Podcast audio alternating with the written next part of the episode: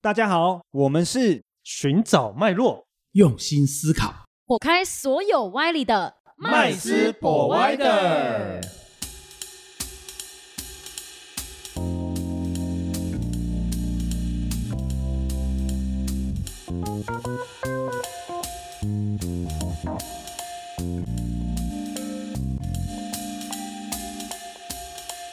Hello，大家好，欢迎回到麦斯 Provider，我是麦斯，我是 Rich，我是 Vanessa，我是 Josh。投资理财这件事情其实是每个人都会遇到的课题。嗯当然，因为是每一个人的时空背景、环境、生长环境都有不一样的想法。今天我们就想跟各位聊聊看我们各自的投资理财的观念。Vanessa，嗯，以你一个二十几岁的年轻人，你觉得投资理财观念是什么？我觉得投资跟理财是两件事情嘛，嗯，因为投资对我来讲，我就是要拿一笔钱出来冲冲刺的，就是要来去钱滚钱的，叫做投资，对然后要赚很多钱的那一种。那理对财就是我赚到钱，或是我的薪水，我想要可能存起来啊，或是我去做一个规划，让它可能在我以后可能诶、天年纪大的时候啊，或者是呃有家庭的时候，可以买房子啊，买房基金啊，买车基金啊，等等等等，可以拿来做这一笔钱的运用。我觉哦，得所这以是差对你别。来说，理财比较像是收支规划。嗯，对哦 OK，对我来讲是比较是这种，因为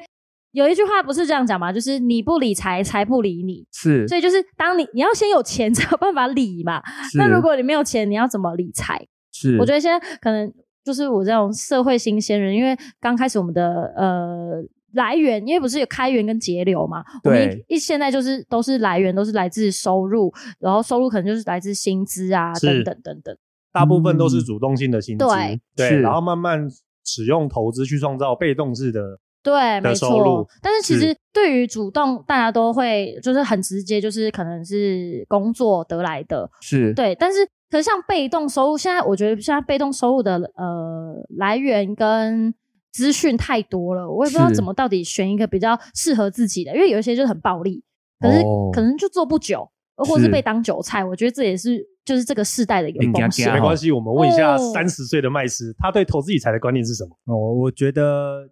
有一件事情是蛮重要，就是说，因为像刚刚这个 Josh 刚刚讲的嘛，就是其实理财跟投资这些东西，其实是跟人生价值观会有很大的对的，呃，就是很大的关系呀、是哦跟跟你的这个成长背景或家庭因素也有很大的关系，没。错，是那其实对对于我来说，嗯，二十岁的那一个阶段，我我觉得就是数字的阶段。曾经啊，嗯我们二十岁的时候，就是什么事情在衡量的时候，都会用数字衡量，买东西、目标设立，呃呃，或者是未来的这些人生规划，都是数字。哦，我以为是爽不爽而已。嗯还是有数字啊，就是看到变零的时候还是会很惊慌对失，措。但是就是会因为都是透过单纯只有数字这个这个想法，所以其实会忽略蛮多的事情。对但是我嗯现在三十多岁，我们快要我应该说四快要四十岁了哦。有家那庭有家庭，然后也也出社会一段时间，这个过程哦，也经历了很多社会上的一些呃，就是人生的摧一残些哦，对，你说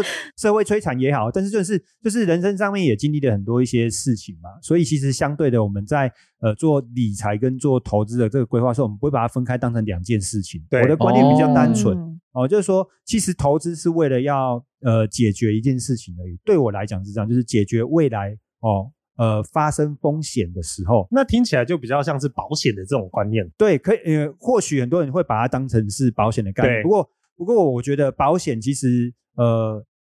如果是去购买保险公司的产品的话，对那本身大概就是现阶段你所所有可能发生的潜在风险，我们做风险上避的险嗯转移而已。是但是长期十年、二十年甚至三十年后的哦，时间上面延续发酵出去所会产生的这个不确定性的风险，就无法透过保险公司。因为呃保险产品是来比解较决的像是被动型的，对，就是必须要发生透过事情对，是就必须是透过嗯投资这个行为来是做，来做这个，来做这个所谓的风险转移没的错动作。所以对我来讲，投资是在做未来的风险转移。哎， ，OK，对。嗯那理财是什么呢？其实理财是在你达到风险转移之前，哦，你必须要做的事情。为什么？因为它是个累积的动作。没对错我来讲，它是个累积的观念。哦没错，哦，所以专家常讲嘛，收入减掉储蓄跟投资，才会等于是你的支出。嗯是对，嗯这专家常说的没嘛。错没错，所以其实这个是什么意思？这个公式是什么意思？这个公式就是代表要累积嘛。没错，哦对，所以对我来，来讲很简单，就是理财这个动作是日常生活必须要做的事情，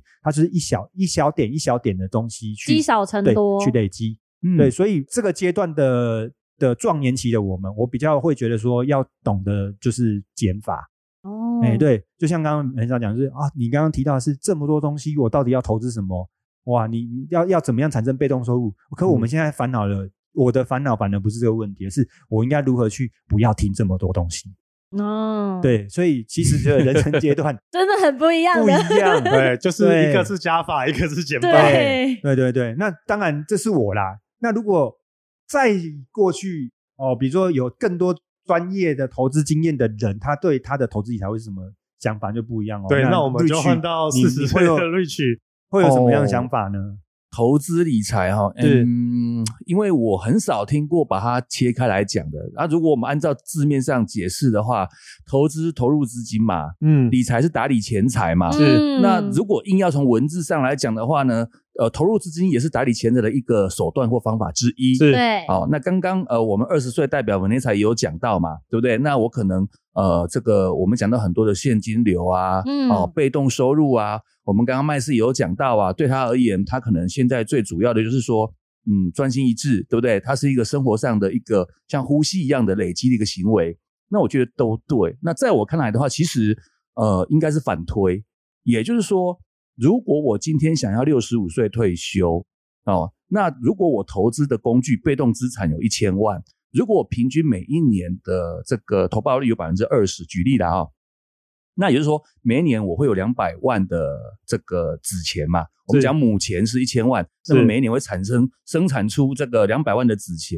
那我我刚刚认为是听成纸钱，纸 钱。那如果你不到拇六十指的指六十五岁的话，你要多少都可以烧了 哈，顶住啊哈。啊，但是哦，这个呃玩笑话，但是说，嗯，那两百万里面，我是不是可以一百万拿来再复投，嗯，对不对？复那利一百的万拿概来念过，生活。嗯，嗯，我相信，其实到我六十五岁的时候，因为我年纪很有一点哈，到我六十五岁的 时候，一百万来讲的话，一个月八万多还是可以勉强够啦。啊所以已经开始在做退休规划了。对，可是要注意，就是隔一年开始，我的母钱是不是就变成了一千一百万？对，嗯，那还是有复利嘛。只是说我年纪大了，我开始没有所谓的现金流了，我不要对以这个时间或劳力去换收入、换薪水了。那至少怎么样，我还有个工具可以供养我以后退休以后的老年生活，也不求人。那嗯我觉得这就是要从年轻的时候，就是我的目标就是看怎么样能够在六十五岁以前。累积被动收入，累积到所谓资产啊哈，被动资产累积到一千万，就是我的目标了。嗯，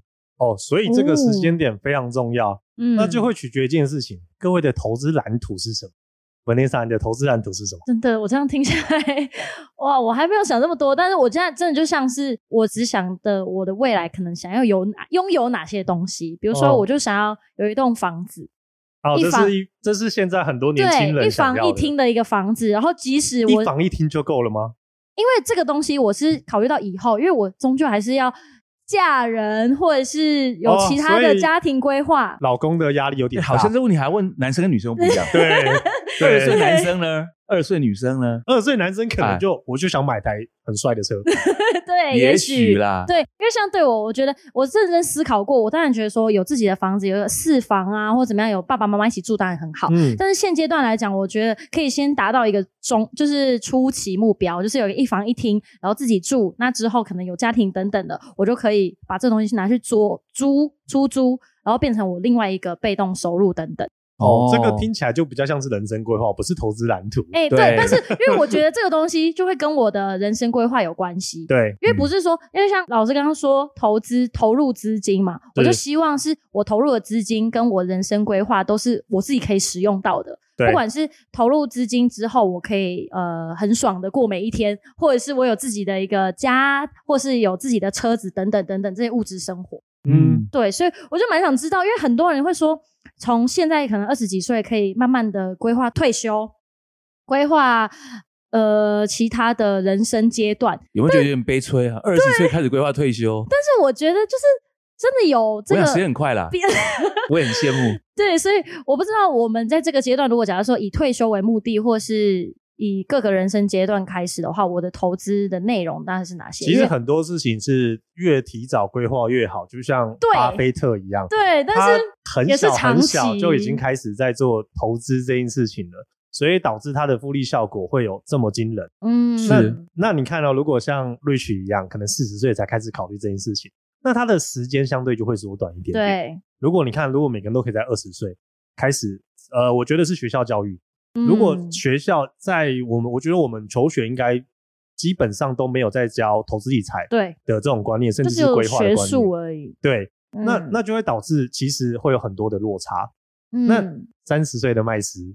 你的投资蓝图是什么？我觉得蓝图跟人生规划是有很大的关系，没错因为它是嗯具象化的东西对嘛，是的 对，对，它那是所个以并存的东西嘛。没对错，所以所以其实理论上来讲，就是它不脱离你你你想象中的这个生活是什么样。那只是说，可能就是二十岁有二十岁的物质欲望，那对三十岁可能有三十岁的物质欲望，又是或者是他可能有其他的，呃、也许是想背负要开始的其他对的嗯不责一任样的责任啊，哈，这责任就是责任取代欲望，应该这样没讲，错嗯责任取代欲望。是没错，那但那是会我压缩到你的金额分配啊。哎会、这一定会的，这当然但的但只是我会觉得说，呃，刚刚就是 Josh 有聊到，就是刚刚呃时间规划越早越好，可是的我反而在我这个阶段，我反而会觉得说，不需要太过分的把这样的一个呃所谓的退太提休早对退休的压力、时间压力，不断的就是提醒自己，嗯，对，因为为什么？因为你会失去这个平衡，你的现实生活会失去平衡，嗯因为你活在当下。那所以其实有时候我觉得，呃，要适时的啦，就是你可以有这样的一个目标，那我哦可不可以认知成为，就是可能二十几岁，我可能是以呃可能十 percent、五 percent，但是到三十岁，我可能比例提升，然后慢慢的增加、增加、增加。但是对我来讲，其实不是一个压力，而我觉呃是我有我觉规得会划下进去。降，我觉得会是一个动态调整。嗯，应该年轻是不是应该比例增加？可是这样到就你没有二活三在当十岁以下上，啊有一些家庭跟责任的时候，你反而被迫要支出别的，这个问麦斯就知道嗯了。对我问对麦斯我啊，觉你得觉有得个比例有有几个观念，我觉得可能是呃，在这个建构投资蓝图的时候需要有的，就是试错成本哦，嗯因为我们的教育哈、哦，长期以来就是都是鼓励你呃不要犯错，对不要犯错，我觉得我们教育是让我们成为一个专业的工人，对，那不要犯错的情况之下，一旦犯错的时候，你会觉得你你你挫会败，感。呃，挫败感之后，就是你的心理会影世响界你毁哎灭对，你的心理会影响到很多东西，还有没愤错怒，还有愤怒。对，那那所以其实我觉得就是在在我我我的建议就是在投资蓝图的这规划里面，你一定要有个试错的成本，你一定要有个试错成本。嗯那其实这个试错成本就是我刚刚回呼应我刚刚一开始大家问我的这个蓝图的这个架构，就是你因为你有试错成本，所以你不能够把你目标定得太死，因为如果你你太死的情况下，你一旦发生错误的时候，你会整个崩溃。对，你会崩溃，你会不断的去修正你你你的未来。预留那所以你学费的反而概念是不是对，所以你就会越来越模糊了。可是要怎么越来去越不快乐定义这个试错成本啊？因为学费总会有个头嘛，每一个东西都会有一个价值，或者是你对于这个东西的定义。那多少才算？怎么去规划这个试错成本才比较合那理呢？就看麦斯他现在的规划是多少。对啊，，不不影响你的就是目前的生活品质为主嘛。嗯哦，比如说你现在就是你你每个月的收入可能是四万块钱、五万块钱的一个嗯上、上班族嘛，，对，那你可能每天每一个月就是呃允许你自己的试错成本可能是十分之一，哦，四也五也许千是这样嘛，对嘛？嗯哦，那你可以在四四五千的这个这个试错成本之下，你可以去做很多不同的这个所谓的投资理财的尝去尝试，试，对，嗯做这是些尝试。哦，那那你说，那错如果每次都错了怎么办？每次错了就错了、啊，对，对啊，因为我已经说过，是在你不影响生活品质的情况，每所每以次也都不说会听影起来响有到点。悲 伤。对，地狱倒但霉鬼但一样的道理嘛，它就是不会影响到你的目标嘛，对哦，不会影响到你这个蓝图的未来的目标，对哦，所以我觉得这个是在架构蓝图说，我觉得比较重要的东西，这是我啦，对是嗯我们自己的规划。那当然，这个蓝图里面我，我的想法也蛮单纯的，就是呃，我们这个年纪迈向五十的过程，就是希望能够把主动性的收入，哦，就是透过时间、透过劳力、透过脑力所创造出来的这个收入，是能够转化成资产性的收入，好，就嗯只是。是一个转化期。对我这个过程，这个转化阶段，所以我一定会有很多错误的情况。是嗯，因为对必但须是试，对，所以才说在你在我的蓝图里面，它有一块就是一定要有试错的成本。哦，对就是嗯这是样相对于比较年轻的时候，你的投资的呃力度相对会开始稍加稍大了微哦大，对，因为初期二十岁的二十岁的我，像 Vanessa 的时候，我们只能拼命累积，对，我们就薪资收入嘛，所以我们也没有太多的时间去把这些东西完成，对对，完就试错，没太多时间去试嗯错。所以现在有机有这个机会可以去试错，我们就开始那试错。那那麦斯，那你以前的试错成本是不是会相对大？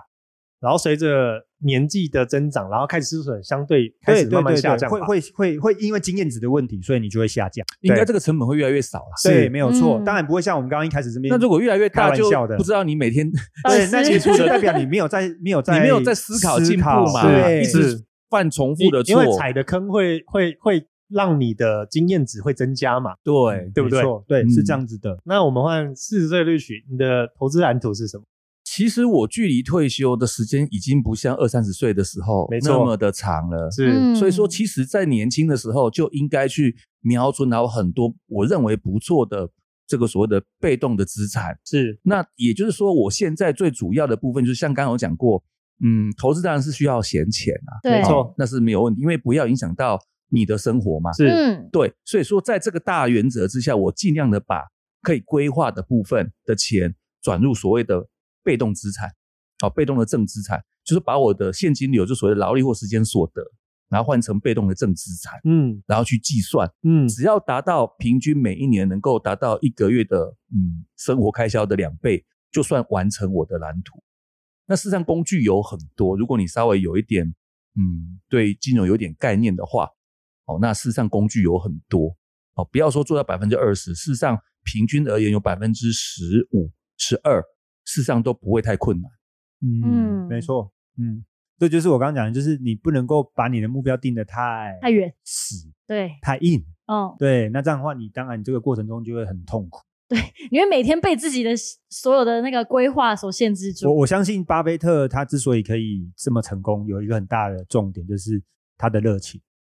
哦，是他啊对，很嗯假设他没有热情，很 enjoy 在他这对件事情可上，我相是，一信也方做面，不我到觉得也是因为他是把这件事情当成他是一辈子的事情，是而不是我今天瞬间或是一段时间我就要强力的达到什么效那果是。他的兴趣来，是啊，对，所以这这是就生活的是一部分对，所以其实长期这件事也让他可以平摊掉很多的所成本。以你看，在这个阶段，各自年纪的想法就会开始从我们一开始的主动收入，开始慢慢去想，如果我老了，我嗯可能没有办法靠我的体劳力力，对劳力来去取得收入的时候，开始慢慢的怎么转成被动收入？是啊，是啊，是对啊。嗯对其实越年轻越好，对， 我觉得这个买车觉得没哦，错。嗯，那所以以，我们现在来检视一下各位现在目前真正的投资规划。Vanessa，你的目前的投资规划是什其么？实对我来讲啊，就是除了薪资收入以外，啊薪资收入其实大家可能就是三万多。三四万这样子的一个基本工资，我应该我比较偏保守型，而且都要累积嘛，所以我不可能拿很多钱去做投资或等等，因为你应该也是不一够堆小确幸吧？今天哎吃点小甜 点，嗯来一杯星巴克，哎，哎现等在有定时定额领股哦，没错，所以很我适合哦。基本上我就会，比如说会去找一些工具，像有一些定期定额的一些基金，可能一个月三千五到五千，那会有一个 range 在，然后定期定额来去做嗯哼我的就是可能投资规划。但是这可能就是产品类的部分，那其他我觉得还是比较，就目前只有做到这一块。那创业有没有可能是你的投资规划？其实我还有一块是我很想要开拥有自己的店，是所以？吧？对对嗯所以对对创业对啦对，创业创啦开店哦，大部分年轻人对在投资理财的规划里面，都会把创业这部分，呃，也也也规划进去，因为年可是轻嘛创。业是属创于业主动收入哎、现金流。我觉得这只是一个呃，这是一个过程嘛目标跟梦想。哦跟就是它又会跟我的投资，就是跟我的蓝图跟人生规划有关系。那创业这个点，就是因为我们都会想说啊。不想帮老板打工啊！不想永远就是就是看着人家的脸色啊领个三四万，就算自己当老板领不到三四万，但是过程当中就是很享受 enjoy 那个过程。哎、我是个老板，哎、对，了解 啊对这样听起来好像只是要这个名吧？就是你可以享受自己有一个呃一个一间店，然后去创造属于自己的人生价值。至少这个过程他快哦乐。刚刚我们有聊到嘛，就是不能为了你的人生后悔，这个投是不然这个投资理财也是失败的。没是错，没错，所以这一块也是就是会放在投资规划，因为现在现阶段没有办法太多钱去做其他的投资，嗯哼像虚拟货币啊等等，我就觉得那个我不懂，我就不敢就是大、哦大型的投文入。丽莎讲到一个很好的点，他不懂，所以他不会碰。哦，这很重要嗯因哦为。其实大家都会说，哎，每天一两百倍、两百倍的赚，我心想说，这么好赚，那就那些人应该早就大富大贵了，那亿万富翁应该很多人啊，是，那我还在这边上班干嘛？ 有时候有时候人家说嗯不懂的不要碰也对，那有时候很想反问，那你懂 什么？没有啦，至我觉得至是少这样要有要对对，至少觉得说，哎，这个东要有一西两我要样知道，对啊或者是虽然想我觉得了听起来解很，像，是要拿手的 啊。对，对或者是你真的想要了解，或是你真的想要接触，那你就是要试错。就是这个时候，你就是可以拿一些去试错，或者是不要影响到生活的一个部分。嗯但是比例上就不会这么多，因为就可能因为我不太懂那个有家庭啊，就可能又更很不一闲样。的闲钱，对对对啊，对，有那家庭以又麦更不斯一来样讲，。你现在的投资的规划是什么？对，啊就像就是我是夹在中间嘛，嗯对不对？这个年纪也夹好，或心饼干的者是呃，还有小孩的时候对嘛有家也是投资庭，然后有是小孩有父母嘛，对不对？嗯所以其实对我现在这个目前的投资规划来讲，也蛮单纯，就是呃正常的工作，正常的主动性的收入啊，是然后顾问费啦，或者是所谓的这个呃佣金啊等等之类的这些东西，我们或许就是一样维持哦，呃生活继续努力打拼，设定好一个。呃是呃，就是做生意也好的一个目标规划，然后主动性的收入持续哦、持续产生。那但是呢，在这个呃我们刚刚讲试错成本的容许范围之下，我们不断的加大力度在这个所谓的投资上面。嗯，那投资的部分呢，当然就是我刚刚说的，因为我们要做的事情是呃希望能够呃规划规避掉未来这些不确定所产对生的风那你险实。际上现在投资了哪些东西？所以我们不会比不会做比较短期的投资，是所以中间接受震荡的，对我来讲震荡的这个呃的这个呃空间心理空间数值就会比较好，相对大，相对大很多。那这样种这种产品是像比如说我们纯股那种吗？哦，可能就不会哦，嗯因为纯股来讲，我我常我嗯我常就是会跟周遭朋友分享，就是纯股是一件非常好的事情，嗯，但是如果你只有三万块钱，你存股没有意义。哦，就对，所以所以那你说，那我每个月存三万块来存股也行，但是这个可能呃，如果你愿意拿三万块里面的其中的一部分比例做，就是我刚刚讲的试错成本，嗯那大家误会了，试错成本好像都是绝对是错不会对，不是啊？有可能会但对它如果是对的呢？哦，所以对你吧的试错成本其实是去投资一些比较高风险的，对，，没有错。对我们来讲，就是我把它当成它就是有可能会不见有，就是出去就回不来对了，。那当成它不见的情况下，那我只要做好这样的一个心理建设，那大部分的钱我一样可以放在比较稳健保守的产品里 面，？买乐透算试错成本吗 也算啊。我我像我的话，我就觉得我不反对任何任何博弈形式的这种投资，我觉得也不是不好的，嗯，但但是就是不比能例够上 all in 嘛。对，比是例对，上这 all in 的话，就是那你这个就不是就是赌博不是理财，就是不用赌博理了嘛，你就是嗯就是爽度问没题，错，没错， 是，哎，纯粹爽度问题。没哦错，。那所以像我的话，这个阶段，呃，应该跟很多的这个壮年壮年期的这个呃爸爸妈妈一样哦，我们开始就是会透过房地产、嗯哦来做一些就是稳健型的投资，是把钱存在房子，哎，存在银行里面利息就是这么少对，哦，那不如把我们过去年轻累积的一部分资金哦，把它放在房地产里面，嗯然后呢，不断的在房地产里面做转换是哦，所以就有点嗯像是咔嚓。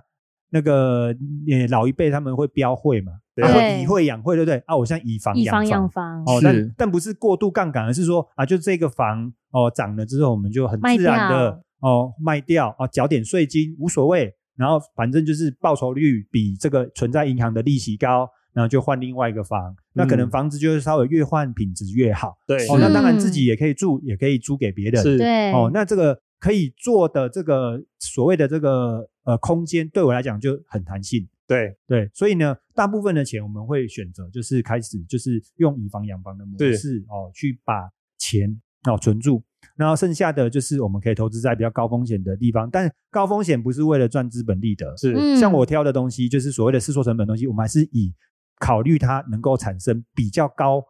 倍数呃比较高比例的这个所谓的现金流哦，比如对说这是投资它风险虽然震荡很大，但是目标我是希望能够靠它每个月哦可能产生哦现金流哦，那有哪些东西是这样子比较像这个类应该型？其衍实生性产品吧，衍生性产品比较多，嗯但是很多人都觉得衍生性产品不是都是算价差吗？但嗯是就看嗯你怎么设计。说实在，我还是觉得跟这个所谓的呃，就是策略设计是有关系的。是你怎是么组合，让它可以让它有呃偏稳定，偏稳定的嗯方式，让你是产生现金流。是但是这个过程你要承受 啊，对，是哎，这个承担嘛。没哦错那我们常讲，很多人其实就是嘴巴说可以啦，但心里是心里哎是不行。当遇到的情况之对对下，，没错。所以我就会说，刚刚讲这个重点是你一定要知道你的呃所谓的这个试错试错成本本的那条线在哪里。嗯嗯对，心中要有一把尺。所以要了解嗯你的投资产品属性，其实也很重要。因为其实金融投资这件事情，大部分来讲就是做一个大概率的的事情，嗯，当然也会有极少数，或是呃可能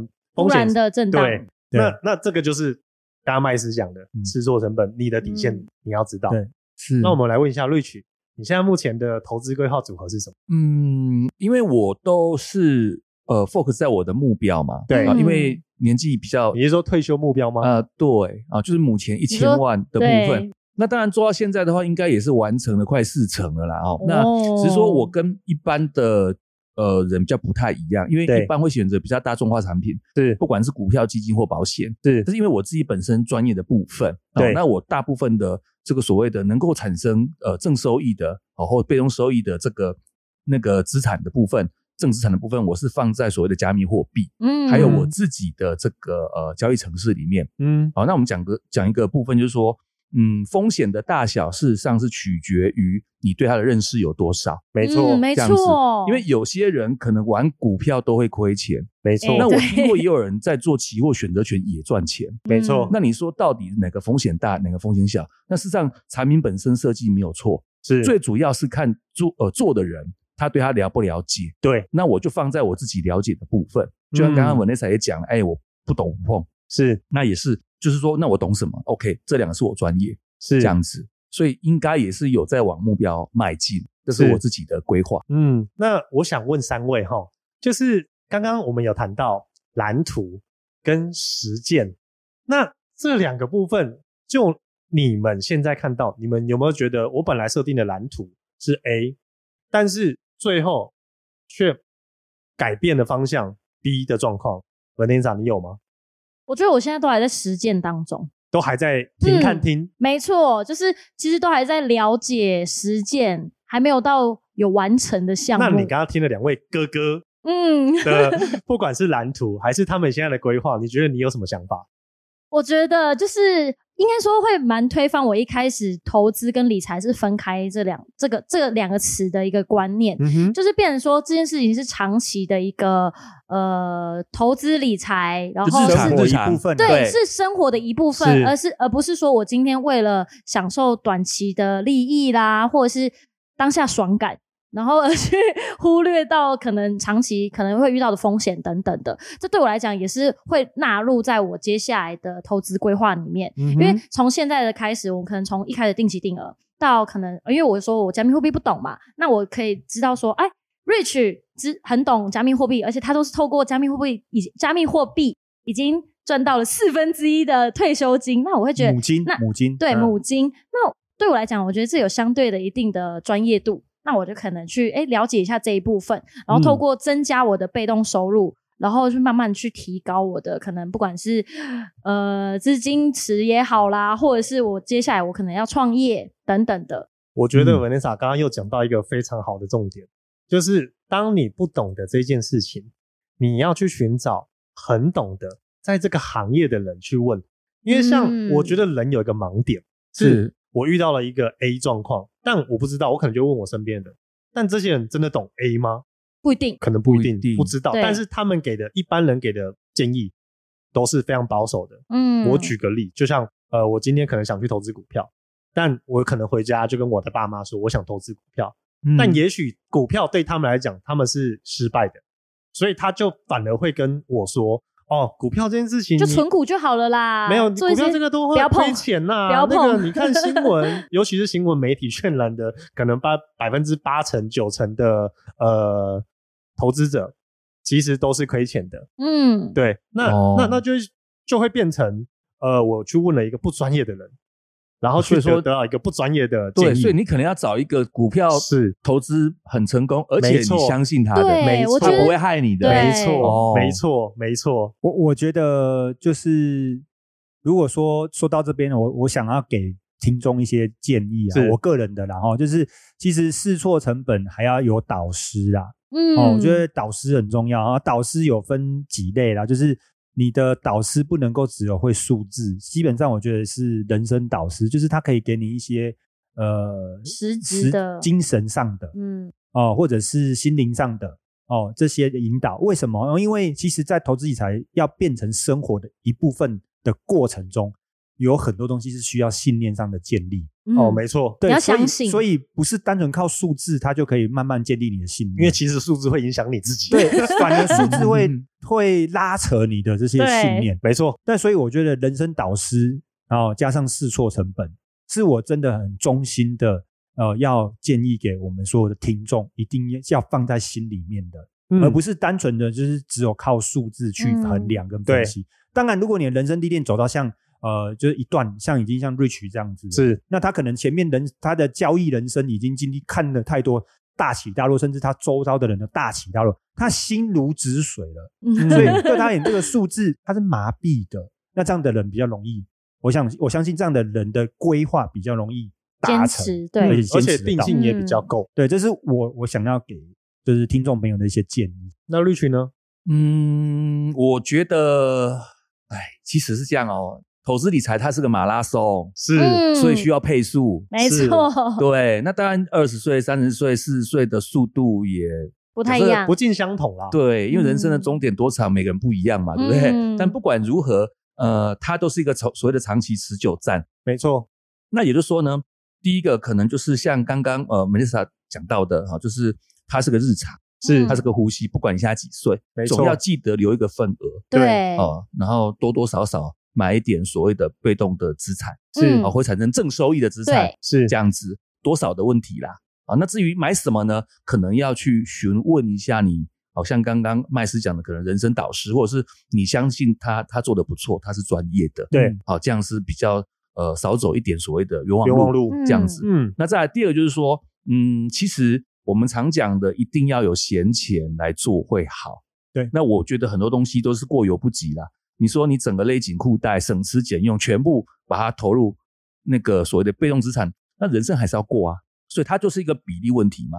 这样子哦，那就是有关于你的所谓的现金流的部分，那自然是越多越稳越好。那这样的话，你也不用勒勒紧裤带，那该存到的、该投资到的，你也有你也有投资到。所以嗯说累积个人的实力跟这个呃专业的技能还是很重要啦。在我们达到固定的母钱以前啊，我们的固定的现金流越大，那么你达成的时间当然就越快，而且越稳定。嗯，这样子。对，那第三个当然就是，嗯，要很清楚，就是人生的规划的部分啦。哦，像刚刚麦斯有讲到，呃，二十岁、三十岁、四十岁的家庭什么完全都不一样、对啊，那这个可能要稍微去思考进去，这样子。哦，那不要去影响到长期的这个马拉松的这个到达终点的速度，还有那个呃中间的舒适度，这样子。嗯，那今天其实听了这么多阶段人生的投资理财，我相信各位应该也会有一些想法，嗯会根据自己能够承受的容忍程度、制作程度，然后决定自己的呃风险组合跟投资产品。那今天节目到这里，谢谢各位，谢谢大家我们下次见，拜拜谢谢，拜拜。谢谢今天的收听。如果喜欢我们的节目，欢迎在 Apple Podcast 订阅留下五星好评，FB 粉砖追踪按赞，不吝啬将频道分享给身边的好朋友们哦。有想问的问题或想听的主题，也欢迎留言私讯告诉我们，在节目上让专家说给你听。麦斯 Provider，下次见喽。